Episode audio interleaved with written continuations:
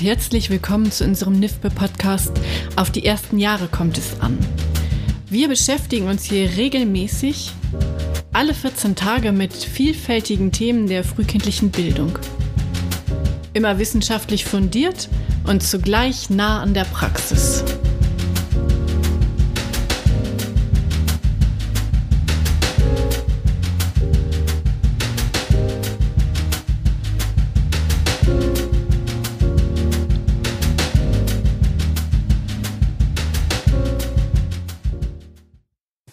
Ich freue mich sehr, heute hier Elke Alsago als Gesprächspartnerin zu begrüßen. Guten Morgen, Elke. Guten Morgen, Carsten. Ja, mit ihr möchte ich mich gleich über die aktuelle Situation und die aktuellen Herausforderungen im Feld der frühkindlichen Bildung, Betreuung und Erziehung unterhalten. Und im Fokus werden dabei insbesondere der aktuelle Fachkräftemangel und auch mögliche Strategien und Maßnahmen zur Fachkräftegewinnung und zur Fachkräftebindung stehen. Zuvor aber noch ein paar Worte zu Elke Alsago.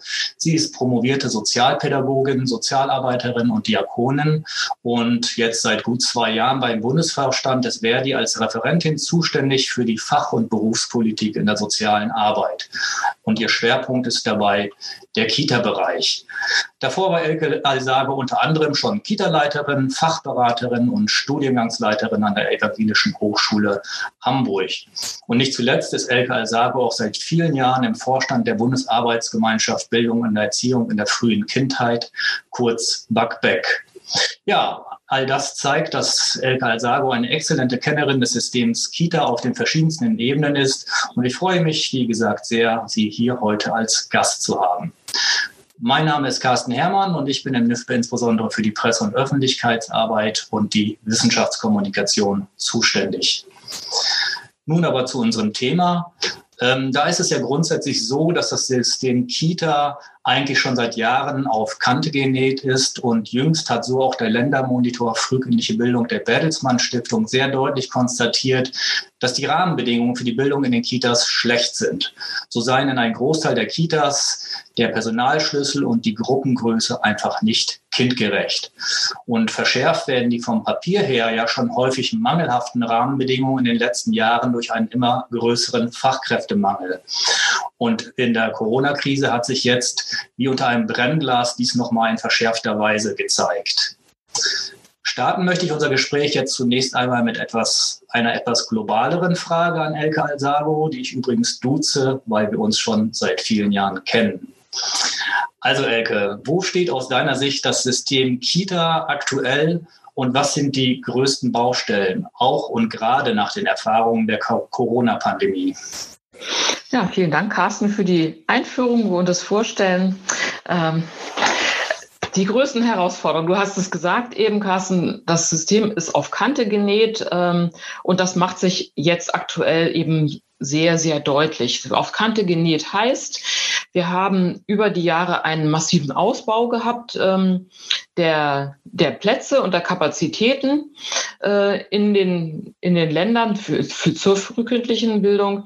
Angefangen ja mit dem Rechtsanspruch auf einen Kindergartenplatz damals 96, dann der Ausbau zwischen 2007 und 2013 für den U3-Bereich und jetzt steht an der Ausbau für die äh, Schulkinder.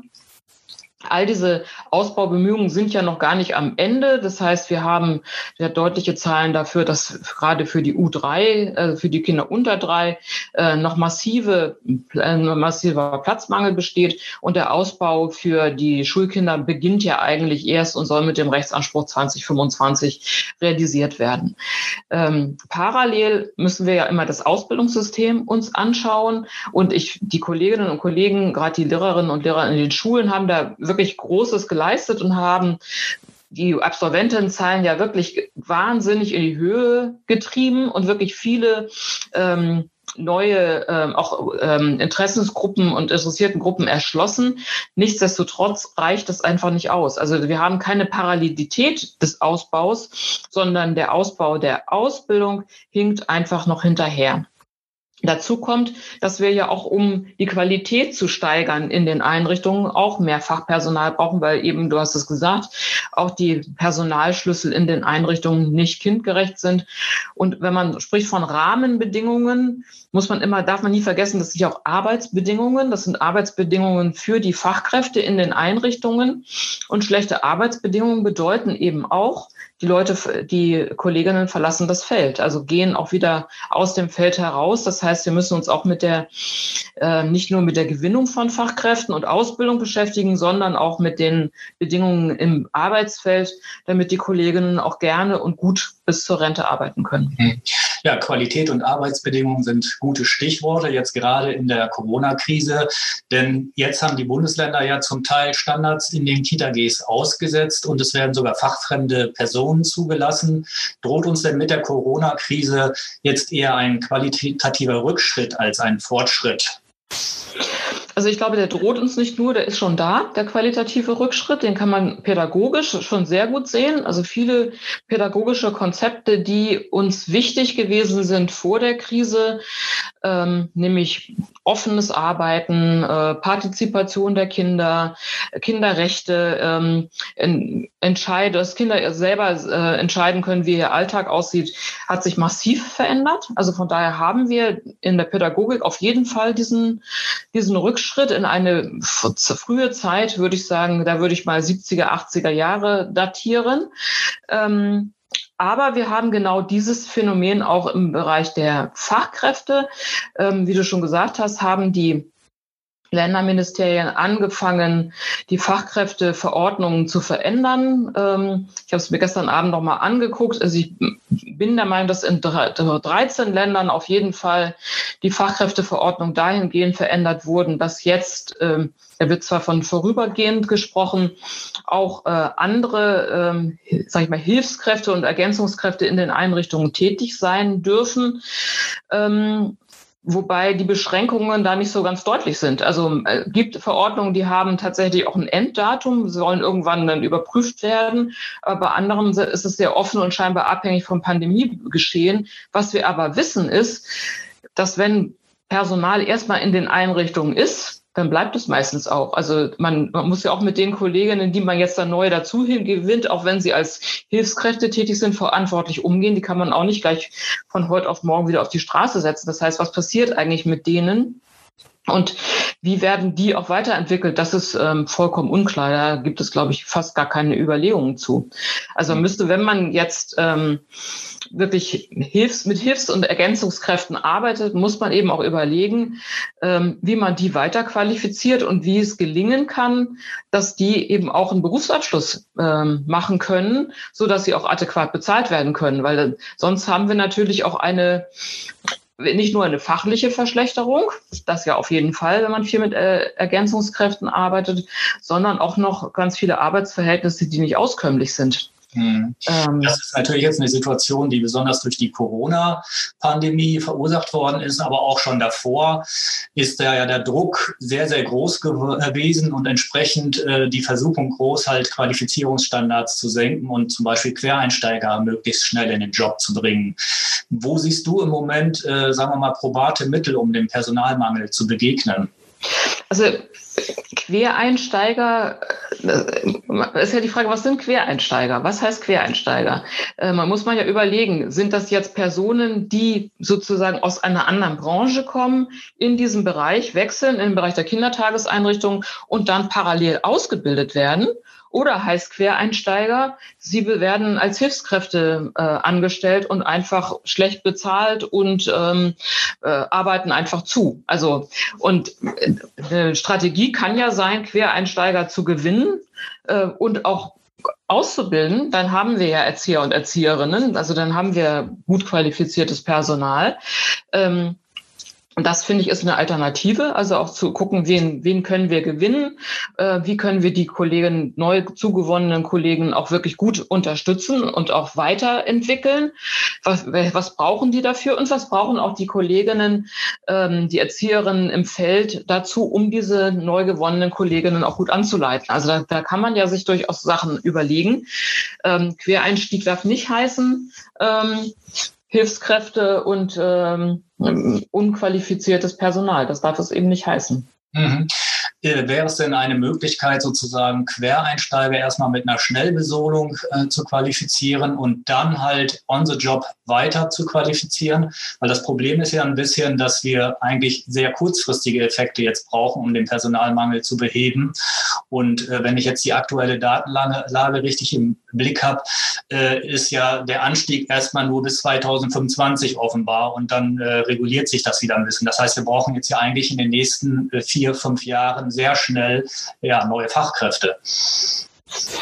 Also für mich stellt sich das so heraus, dass man wirklich sagen muss, ähm, man muss versuchen, die möglichst am Anfang ähm, gut einzuarbeiten, sage ich mal, auch fachlich äh, zügig zu qualifizieren, so dass sie dann wirklich, wie du sagst, on the job ähm, weitergebildet werden können, aber auch wirklich, dass sie dann einen Berufsabschluss machen. Also nicht einfach nur zu Fachassistenz XY ausgebildet werden, sondern wirklich einen Berufsabschluss machen, der ihnen ermöglicht, fachlich gut zu arbeiten und auch äh, entsprechend bezahlt zu werden. Also ich finde, das gehört ja beides, gehört ja beides dazu.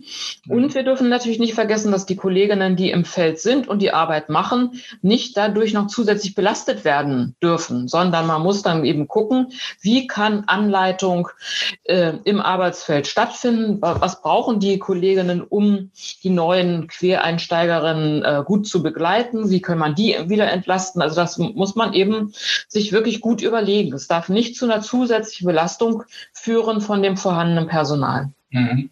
Anleitung, äh, die Praxis vor Ort sozusagen, ist ein gutes Stichwort.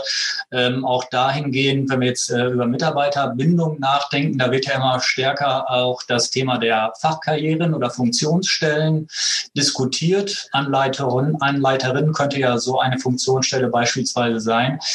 Ist das für dich ein probates Mittel, um die Mitarbeiterbindung zu verstärken? Weil bisher ist es ja so, dass äh, Erzieherinnen, die sich fortbilden, zwar vielleicht einen persönlichen Gewinn haben, aber jetzt keinen äh, Berufsaufstieg sozusagen damit äh, voll, vollziehen können. Also eine Fortbildung per se bedeutet ja auch keinen Aufstieg, sondern erstmal eine Fortbildung bedeutet ja immer erst eher Erhalt der Arbeitskraft. Also wir unterscheiden ja zwischen Fortbildung und Weiterbildung. Ähm, Fortbildung ist quasi sozusagen die eigene Berufsfähigkeit zu erhalten. Das, davon machen wir ja immer alle viele Fortbildungen äh, und auch die Kolleginnen und Kollegen äh, in den Kitas machen viele Fortbildungen.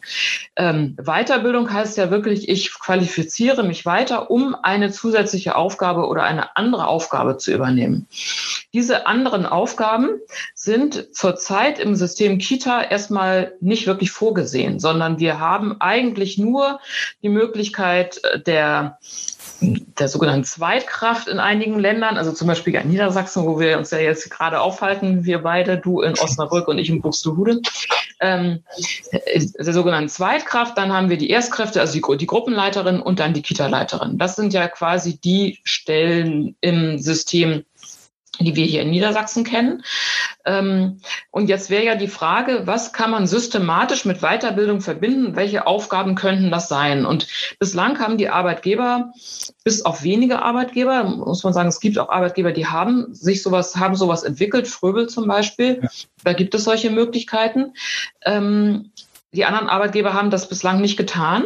Und man könnte bestimmte Aufgabenbereiche extrahieren, wo man sagt, das macht auch wirklich Sinn. Dafür braucht man eine Weiterbildung und ähm, dafür könnte man sich qualifizieren. Und das wäre aus mein, in meinen Augen wäre das eben die Ausbilderin, wie die du eben beschrieben hast. Das, das bräuchte wirklich auch erwachsenpädagogisches Know-how, ähm, um wirklich Auszubildende gut anzuleiten und ähm, Prüfungen abzunehmen und so weiter. Also da gehört ja eine Menge zu, auch ein Auswahlverfahren zum Beispiel zu machen und äh, äh, zu überlegen, wie kann, wie, was für eine Didaktik brauche ich äh, im Arbeitsfeld, ähm, um die Praxisausbildung zu gestalten. Also da könnte man sich gute Sachen vorstellen. Dann kann ich mir gut den Bereich vorstellen, der insoweit erfahrene Fachkraft nach 8a. Das ist in meinen Augen in vielen Einrichtungen wird das einfach so nebenbei gemacht von einigen Kolleginnen, wobei man natürlich da auch jetzt schon eine Weiterbildung braucht, die aber überhaupt nicht sich irgendwie ähm, niederschlägt und viele Träger ja darauf vertrauen, dass ihre, dass in ihren Kitas gut ausgebildete Fachkräfte nach 8a vorhanden sind und immer wieder darauf zurückgreifen, ohne die weiter zu qualifizieren.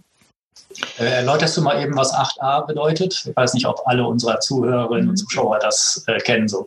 Das ist, ist das Kinderschutzverfahren nach dem SGB 8. Ähm, und im ähm, 8a ist eben festgelegt, dass um eine Kindeswohlgefährdung festzustellen ähm, und weitere Verfahrensschritte einzuleiten, zwingend die Beratung durch eine insoweit erfahrene Fachkraft nach 8a, SGB 8, äh, stattfinden muss. Und in Niedersachsen ist es ja gang und gäbe, dass ähm, Erzieherinnen aus den Einrichtungen sich weiter qualifizieren und Fachbera ähm, insoweit erfahrene Fachkraft nach 8a werden. Also sie haben oft eine Fortbildung beim Kinderschutzbund ähm, gemacht und wir zum Beispiel hier im Landkreis haben auch immer eine AG gehabt für diese insoweit erfahrene Fachkräfte, Fachkräfte wo wir die auch immer, immer, kontinuierlich weitergebildet haben und ähm, auch Fälle besprochen haben und so und ähm, die wirklich, die Kolleginnen wirklich sehr stringent an diesem Thema des Kinderschutzes arbeiten und sich in die, in die Fallbesprechung einbringen und eben auch die Beratung der, der anderen Kolleginnen in den anderen Häusern übernehmen. Also das gibt es ähm, in vielen Trägersystemen. Und meines Erachtens ist das wirklich eine Aufgabe, die man sowohl mit Zeit hinterlegen könnte, als auch finanziell aufwerten könnte. Also das, ähm, dann ist die Frage des, ähm, der Qualitätsentwicklung in den Einrichtungen, ob man das ähm, nochmal heraushebt oder auch der Übergang von der Kita in die Grundschule. Äh, da haben wir ja auch die, das Brückenjahr gehabt in Niedersachsen, wo ja auch Kolleginnen aus den Einrichtungen zuständig waren, um die Kooperation mit den Schulen herzustellen. Auch das wäre wäre eine Möglichkeit, äh, das Tarifsystem zu verändern und da ähm, Aufstiegsmöglichkeiten und ähm, andere Aufgabenfelder zu, zu erschließen für, für Kolleginnen. Du sprachst es an, äh, das wäre eine Möglichkeit, das Tarifsystem zu verändern. Und das ist ja aber im Moment scheinbar noch der große Hemmschuh, dass es halt tariflich äh, fast nicht möglich ist, diese Funktionsstellen dann auch, man kann sie einrichten, aber nicht entsprechend honorieren, wenn ich das richtig überblicke. Es sei denn, man ja, hat einen, Haus, einen Haustarifvertrag, wie zum Beispiel bei Fröbel. Also die Arbeitgeber können, könnten das schon, wenn sie wollten. Ah. Ähm, die Arbeitgeber haben im Augenblick ein ganz anderes Interesse muss man ehrlich gesagt sagen. Also eigentlich wollen die im Augenblick keine Fachkarrieren ermöglichen, sondern eigentlich versuchen die, auch in den aktuellen Verhandlungen den Arbeitsvorgang anders zu definieren und dadurch die Arbeit fachlich schlechter einzustellen, einzustufen. Also wenn man jetzt so argumentiert, wie wir das eben gemacht haben, dann hat, sieht man ja, das sind komplexe Arbeitsvorgänge, die komplizierter sind und komplexer sind als ähm, die Tätigkeit, die wir sonst in, in der Kita haben. Ne? Wir sagen, wenn, so wie wir das eben uns überlegt haben. Ähm, das äh, sehen die Arbeitgeber im Augenblick ganz anders. Also die wollen eben gerne äh, diese Geschichte mit den Hilfskräften und versuchen, Arbeitsvorgänge zu spalten. Äh, das sieht man jetzt auch in NRW. Da werden ja diese sogenannten Alltagshelfer äh, gesucht. Da spricht man dann ja von ähm, Snackzauberern und Tischdeckern und Sandkuchentestern. Das ist sozusagen schon so eine Aufspaltung von Arbeitsvorgängen. Ne? Also da wird so gesagt, da, da, stellen wir jemanden ein, der macht eben nur Tischdecken und so und ähm, oder der betreut Sandkuchentester werden ja quasi die, die auch in der Sandkiste dann irgendwie was machen. Da wird sozusagen nicht gesagt, das ist jetzt ein pädagogischer Vorgang, Arbeitsvorgang, der komplex ist und ganzheitlich, sondern wir lösen das raus und minimieren die Komplexität des Arbeitsvorganges und dadurch können wir es schlechter bezahlen. Das ist eigentlich im Augenblick äh, die, äh, das Ansinnen der Arbeitgeber. Okay, ja, da kommen wir im Grunde gleich zu der nächsten Frage. Ähm, die schließt sich wunderbar an, nämlich äh, grundsätzlich klagen ja viele Kita-Leiterinnen und auch Fachkräfte über viele Verwaltungsarbeit oder über nicht pädagogische Tätigkeiten wie Spülmaschine einräumen oder Hausmeistertätigkeiten. Ähm, ist es denn nicht wirklich angebracht, äh, die Fachkräfte hier zu entlasten, um äh, halt mehr äh, Ressourcen für die pädagogische Arbeit bereitstellen zu können? Also das Ganze hat ja auch eine Geschichte Geschichte. Ne? Also das muss man sich immer so angucken. Äh, ich komme ja von, war ja früher bei den Elbkindern Kita-Leiterin und habe dann ein sehr großes Haus geleitet. Die Elbkinder in Hamburg ähm, haben immer schon ein immer, immer schon sehr gut aufgestellte Häuser gehabt, in denen es eine Hauswirtschaft gab. Also Hauswirtschaftskräfte. Wir hatten in dem, ich, in dem Haus, in dem ich Kita-Leiterin war, hatten wir 270 Plätze und wir hatten ähm, 16 Mitarbeiterinnen in der Hauswirtschaft. Ähm, das war ist ein Standard gewesen äh, bei der, bei, damals hieß es noch Vereinigung, jetzt Elbkinder. Das waren eben große Häuser in, in den Regionen, wo ähm, jetzt der Ausbau stattgefunden hat, haben, sehen wir, und gerade in ländlichen Regionen wie bei uns hier in Niedersachsen, sehen wir eher kleine Kitas, kleine Kindergärten, die jetzt zu Kindertagesstätten angewachsen sind. Und ähm, da ist es eben so, dass dieser ganze Bereich der Hauswirtschaft äh, oder auch der Verwaltung quasi nie adäquat bewertet wurde, sondern als haushaltsnahe Tätigkeit wird das eingestuft. Und das sind ja Frauen, die da sind, die ja auch Kindererziehung hat ja sowas von haushaltsnah, die können das ja mal eben mitmachen.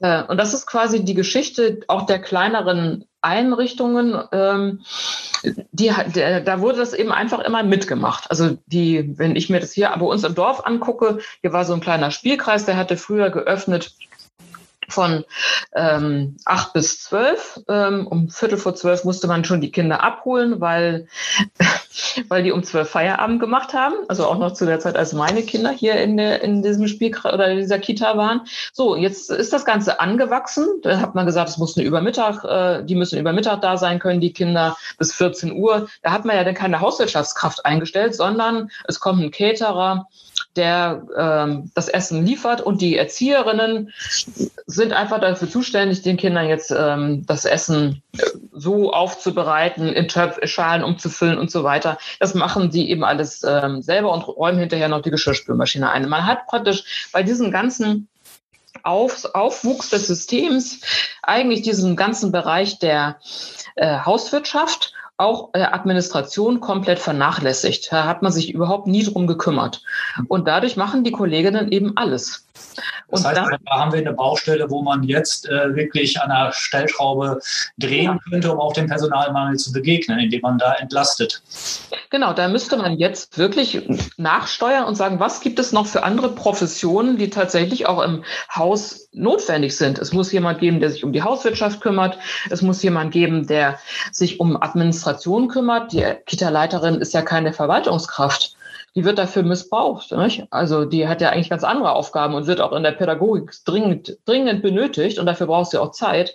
Und letztendlich äh, könnte man auch ganz viele Sachen von aus der Administration auch in, den, in das Trägersystem verlagern. Also warum eine Kita-Leiterin da irgendwelche Elternbeiträge verbucht oder sonst was ist, ähm, ist ja eigentlich nur dem geschuldet, dass es kein anderer macht. Ne? Mhm. Also das kann man, kann man alles woanders hinlegen. Und, und ich finde auch wirklich diesen Bereich der Hauswirtschaft, das ist nicht zu unterschätzen. Also eine gut aufgestellte Hauswirtschaft, das sehen wir jetzt ja auch in Corona-Zeiten, die kann eben auch sagen, die ist wenn die gut ausgebildet ist, wie machen wir das jetzt mit der Desinfektion? Was brauchen wir hier? Wo, wo kaufen wir das ein?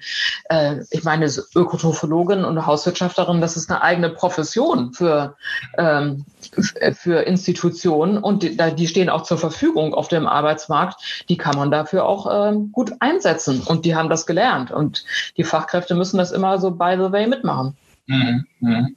Ja, kommen wir vielleicht nochmal zu einem anderen Thema oder nochmal zu dem Thema der, der Ausbildung. Ähm, Im Moment, so scheint es ja, ist die, die äh, dualisierte bzw. die praxisintegrierte Ausbildung ja der absolute Renner und wird von allen Seiten eigentlich als sehr positiv eingeschätzt. Ähm, sollte das aus deiner Sicht zum Standard werden und was sind vielleicht dann auch doch noch die Stolperfallen bei der äh, praxisintegrierten Ausbildung? Okay, zur praxisintegrierten Ausbildung oder zur Dualisierung, wie du das nennst. Ähm, also wir haben einfach bei der, äh, wir haben bei der Erzieherinnen-Ausbildung oder auch bei den meisten sozialen Frauenberufen ähm, ein Problem, ein strukturelles Problem in der Ausbildung. Wir bilden immer noch so aus, ähm, als wäre das sozusagen eine Privatinvestition der Eltern äh, oder der Personen, die diesen Beruf ergreifen wollen. Ähm, das kommt aus der Zeit, auch da muss, kann man, das kann man historisch einordnen und muss man eben auch so sehen, woher es kommt. Also man wollte damals für Mädchen, hat man eine Mädchenausbildung geschaffen und dafür haben die Eltern Geld bezahlt. Also die haben ihre Mädchen meistens in so Kindergärtnerinnen-Seminare geschickt mit der Intention, dass die, meistens haben die ja auch da, da, gewohnt, ähm, ähm, dass die eine solide Ausbildung haben, äh, auch haushaltsnah, also in Zukunft auf Ehe und Familie. ähm, vielleicht auch noch ein paar Jahre in diesem Beruf arbeiten können, aber dann eigentlich ähm, im, in, den, in den ehelichen äh, Haushalt einmünden. Das ist ja quasi die Idee dieser Ausbildung und das hat sich ja auch weiter, weiter so gehalten. Ähm, wir sehen einen sehr großen Unterschied zu den sogenannten dualen Berufen insofern, als dass ähm, die, sag mal, die dualen Berufe, die ja eher, ähm, die aus, aus einer Männerhistorie kommen, ähm, die haben sich ja schon in den 60er Jahren die Selbstdefinition erkämpft. Ähm, da, damals gab es die großen Lehrlingsaufstände und ähm, die Gewerkschaften und die Lehrlinge gemeinsam haben praktisch das Berufsbildungsgesetz erkämpft und durchgesetzt. Das ist 1969 in Kraft getreten. Und das bedeutet ja quasi, ähm, dass es verbindliche Standards für die Ausbildung gibt, wie unter anderem eine Ausbildungsvergütung. Inzwischen haben wir auch eine Mindestausbildungsvergütung seit ähm, letztem Jahr. Die haben wir ja auch erkämpft inzwischen. Aber eben auch Standards in der Ausbildung in Bezug auf Ausbilderinnen, äh, die zur Verfügung stehen. Ähm, natürlich Schulgeldfreiheit, äh, was ist für diesen, für diesen Bereich der dualen Ausbildung ist das komplett absurd, äh, sowas. Lernmittelfreiheit, ähm, und assistierte Ausbildung zum Beispiel, auch Unterstützung während der Ausbildung. Also da gibt es bestimmte Standards, die man sich wirklich genau angucken muss. Zum anderen gibt es einen anderen Standard dahingehend, wie die Ausbildung äh, oder wie die Ausbildung gestaltet wird. Also wer daran beteiligt ist. Wir sehen eben bei der Erzieherinnen-Ausbildung äh, oder auch Sozialassistentinnen-Ausbildung, dass wir, dass diese Ausbildung komplett in der Verantwortung der Kultusministerien der Länder liegt, während bei der dualen Ausbildung ähm, es ja ein Zusammenspiel von verschiedenen Akteuren gibt. Da gibt es zum einen auch die Kultusministerien der Länder, aber es gibt auch eine Bundesrahmengesetzgebung und die Sozialpartner arbeiten an der Ausbildung mit auf allen Ebenen, sowohl beim Curriculum als auch nachher sozusagen bei der Prüfung. Also wirklich einmal gesamt durchs System auf allen Ebenen arbeiten die Sozialpartner mit. Das heißt, ähm, die Trägervertreter oder da sind es ja die Arbeitgeber und die Arbeitnehmervertretung sind daran immer beteiligt. Und dadurch haben wir den direkten Austausch in, von Praxis und Theorie, ähm, der sozusagen gewährleistet ist. Dies alles kennen wir ja in diesem Bereich nicht. Das heißt, hier ist es tatsächlich immer so, dass die Definition auch Berufs und dadurch auch die Definition des Berufes von den Kultusministerien ausgeht und nicht von, vom Arbeitsfeld ausgeht. Das ist was komplett andere Sache. Ähm, äh, bei den dualen Berufen wird die Definition sozusagen hergestellt, auch über ein Einvernehmen von Arbeitgeber- und Arbeitnehmerseite. Äh, hier machen das die Kultusministerien. Mhm. Und eigentlich brauchen wir einen kompletten Systemwandel, weil es ist eigentlich gar nicht einzusehen, dass nicht auch die Frauen selber ähm, oder die Erzieher und Erzieherinnen selber an ihrem Berufsbild mitarbeiten dürfen, sondern das immer quasi vorgesetzt kriegen. Ähm, bei der Anleitung äh, sieht man, ist das ist ja das beste Beispiel denn dafür. Ähm, die Anleiterinnen haben ja nicht wirklich Verantwortung für die Ausbildung, sondern sie werden beauftragt. Also sie sind sozusagen sind verlängerter Arm der, der Fachschule und die, das Praktikum, äh, die Ausbildung ähm, ist ja verantwortet von der Fachschule. Auch wenn die Fachschullehrerin irgendwie nur zweimal im Semester irgendwie in der Praxis aufschlägt und die Anleiterin da alles machen muss, äh, hat sie eigentlich gar keine Kompetenzen. Also mhm. gar keine Verantwortlichkeiten und auch keine, keine Kompetenzen. Und daran merkt man eben schon, dass das Arbeitsfeld selber hier an dieser Stelle gar nicht gefragt ist, die, die äh, Professionellen gar nicht gefragt sind, sondern dass allein auf der kultusministeriellen Schiene entschieden wird. Und hier muss meines Erachtens wesentlich nachgebessert werden, auch um den Beruf attraktiver zu machen, dass dieser Beruf wirklich auch, auch ähm, entsprechend ausgehandelt wird, wie andere Berufe auch, und dass sich auch die Professionellen selber an dieser Aushandlung des Berufes beteiligen können. Würde das dann aber nicht gleichzeitig auch den Abschied von der herkömmlichen äh, äh, Erzieherinnenausbildung an der Fachschule bedeuten? Also wenn es jetzt äh, genau diese dualisierte oder praxisintegrierte und vergütete Ausbildung gibt, wer soll dann noch äh, ja, die klassische Ausbildung machen wollen?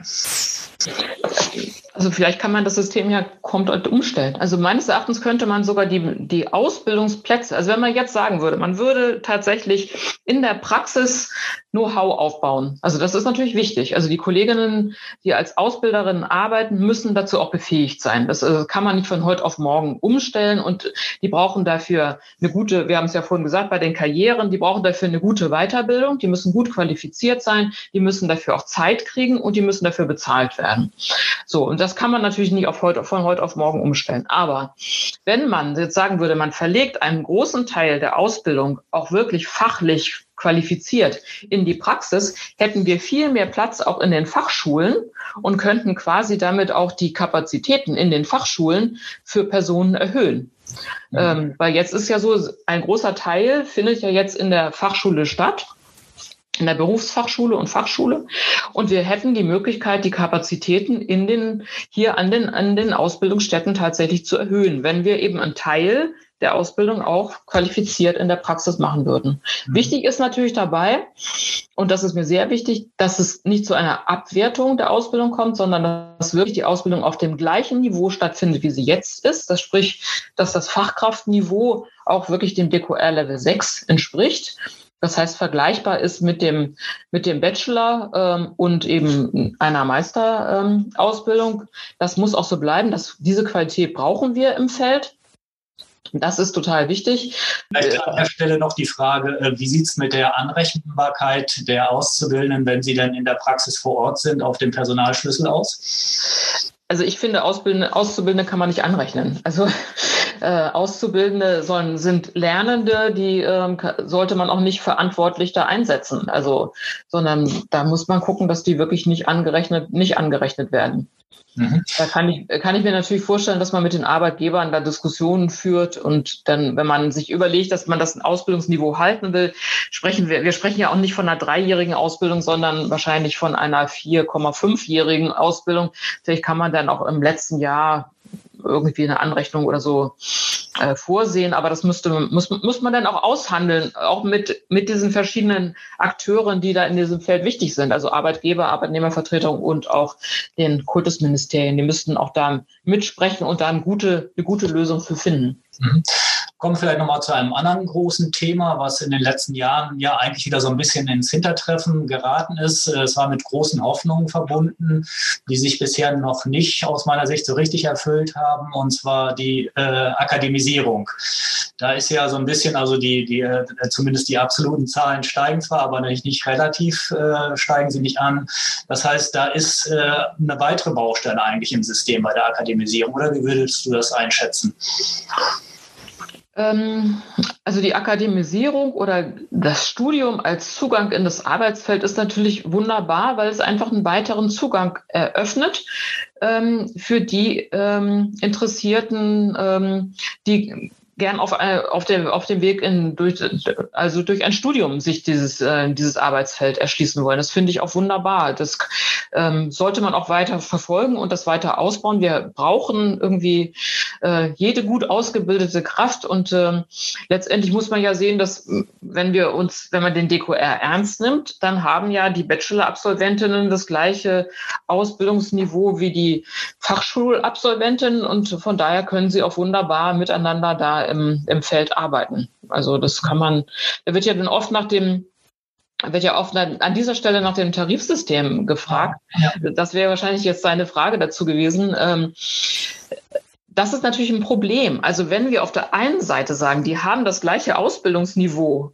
mhm. ähm, und machen die gleiche Tätigkeit, dann können wir nicht, äh, also dann wird das Tarifsystem das niemals hergeben, zu sagen, äh, wir, wir bezahlen die jetzt besser als die, als die Erzieherinnen. Also ja. das können wir, das, äh, also diese Frage wird ja oft gestellt. Absolut. Das ist überhaupt nicht, ähm, ist, das ist überhaupt nicht gerechtfertigt. Also wir haben die gleiche Tätigkeit und wir haben das gleiche Ausbildungsniveau und wir äh, da, äh, da es ist nicht überhaupt nicht zu verstehen, ähm, dass die dann besser bezahlt werden sollen als die Erzieherinnen. Das ähm, lässt sich nicht lässt sich nicht argumentieren. Ähm, es lässt sich nur argumentieren über das, was wir vorhin gesagt haben, wenn es andere Funktionsstellen in den Einrichtungen gibt, wo praktisch die Aufgabe auch mit mehr Verantwortung und größerer Komplexität ähm, äh, verbunden ist. Dann mhm. lässt sich auch ein höheres, äh, höheres Gehalt argumentieren. Okay, ja, Elke, zum Abschluss vielleicht noch äh, die Gretchenfrage, die natürlich nicht ausbleiben kann. Wie kann es jetzt wirklich trotz Lehrergeldtöpfe in Bund und Ländern gelingen, das Kita-System besser und nachhaltig besser aufzustellen? Siehst du da konkrete Perspektiven? Hast du Hoffnung? Ich habe da schon Hoffnung, weil ich meine, diese leeren Töpfe erzählt man uns seit Jahren. Ja? Also die Argumentation von leeren Töpfen, das kennen wir seit vielen Jahren. Es ist kein Geld da, es ist kein Geld da. Wir müssen die schwarze Null halten. Und scheinbar ist das ja, konnte man das von heute auf morgen alles über Bord kippen. Ähm, eigentlich ist das Geld dafür da und äh, jede Investition in diesem Bereich äh, und das wissen wir ja eigentlich alle, sichert später Arbeitskräfte, sichert Arbeitsplätze, sichert eine gut funktionierende Wirtschaft, sichert das Gemeinwohl ähm, der, unserer ganzen Gesellschaft. Also ich verstehe gar nicht, äh, dass man da von leeren Töpfen spricht. Also letztendlich sind wir alle darauf angewiesen, das hat ja die Corona-Krise auch gezeigt, dass dieses System gut funktioniert, dass wir nicht, und wir dürfen eben nicht nur in diesen Betreuungsmodus verfallen, sondern wir müssen auch, wir müssen Bildung und Erziehung voranstellen. Äh, dafür brauchen wir gut ausgestattete Kindertageseinrichtungen und gut ausgebildetes Personal. Da müssen wir rein investieren. Da gibt es eigentlich gar nicht zwei Meinungen zu haben. Und da über, über leere Kassen zu, zu reden, ist einfach, ähm, ist eigentlich ein großer Frevel meines Erachtens. Verstehe ich überhaupt gar nicht. Okay, ja, aber ähm, man muss ja dann entsprechend irgendwo Druck aufbauen. Ich meine, äh, in den Sonntagsreden wird ja immer äh, betont, wie wichtig Bildung ist und wie wichtig frühkindliche Bildung ist. Aber wie du schon gesagt hast, letztendlich wird dann doch immer eher an anderen Stellen investiert. Wie kann man diesen Druck jetzt tatsächlich aufbauen, dass äh, in das Bildungssystem äh, investiert wird? Also ich finde ja die Bewegungen, die im Augenblick da sind, schon ziemlich großartig, muss ich sagen. Also ich finde auch die Streikbewegung aktuell äh, bin ich erstaunt, wie, wie toll und wie super sich auch die Fachkräfte aus dem Bereich des sozialen Erziehungsdienstes, auch die Erzieherinnen und Sozialassistentinnen, Kinderpflegerinnen aus den Kitas sich an diesem Streik, an diesen Streiks beteiligen. Dafür nochmal total vielen Dank. Äh, wir freuen uns da riesig drüber. Ähm, und wir sehen eben auch viel Unterstützung von den Eltern. Ähm, Gerade hier in Buxtehude äh, ist im Augenblick eine Riesenwelle geschlagen. Die Eltern machen hier ähm, eine Riesenaktion, eine Lichteraktion für die Fachkräfte in der frühkindlichen Bildung, um deutlich zu machen, wie wichtig die ähm, Qualifizierung ist, wie wichtig, wie das, was für die Ausbildung getan muss. Die haben hier die Politiker und Politikerinnen dazu eingeladen. Und ich wünsche mir eigentlich, ähm, also ich kann das ja nur hier anhand von Buxtehude nochmal deutlich sagen, aber ich sage das auch nochmal auf Bundes, für, auch für die Bundeseltern und auf die Landeselternvertretung. Wir brauchen da wirklich einen guten Schulterschluss zwischen Fachkräften und, und den Eltern und vor allem auch der Ausbildungsinstitutionen, die sagen, wir wollen uns auch daran beteiligen, dass, oder das tun die ja auch, also wirklich ein Schulterschluss von allen, äh, dass wir sagen, wir brauchen eine riesige Welle der Solidarität und Aktivität und müssen da einfach noch sehr viel deutlicher werden. Ähm, aber ich finde, da sind wir auf einem super Weg. Also ich glaube, da tut sich im Augenblick richtig viel und Corona hat ja auch deutlich gemacht, was alles wichtig ist und woran wir, wo wir ran müssen. Und dafür brauchen wir auch die Wissenschaft, die muss sich auch dazu äh, verhalten und auch die Ko Bewegungen der Kolleginnen im Feld und der Eltern unterstützen. Wunderbar, das war doch ein mutmachendes Abschlussstatement. Ich bedanke mich ganz herzlich für das Gespräch, Elke, und bis dahin. Tschüss. Sehr gern, Carsten. Also auf bald. Tschüss. Ja, das war unsere Podcast-Folge zu den aktuellen Herausforderungen und dem Fachkräftemangel im System Kita. Ich bedanke mich bei Ihnen für das Zuhören und würde mich freuen, wenn Sie auch bei unserer nächsten Podcast-Folge aus der Reihe Auf die ersten Jahre kommt es an dabei sind. Machen Sie es gut und bleiben Sie gesund. Ihr Carsten Herrmann.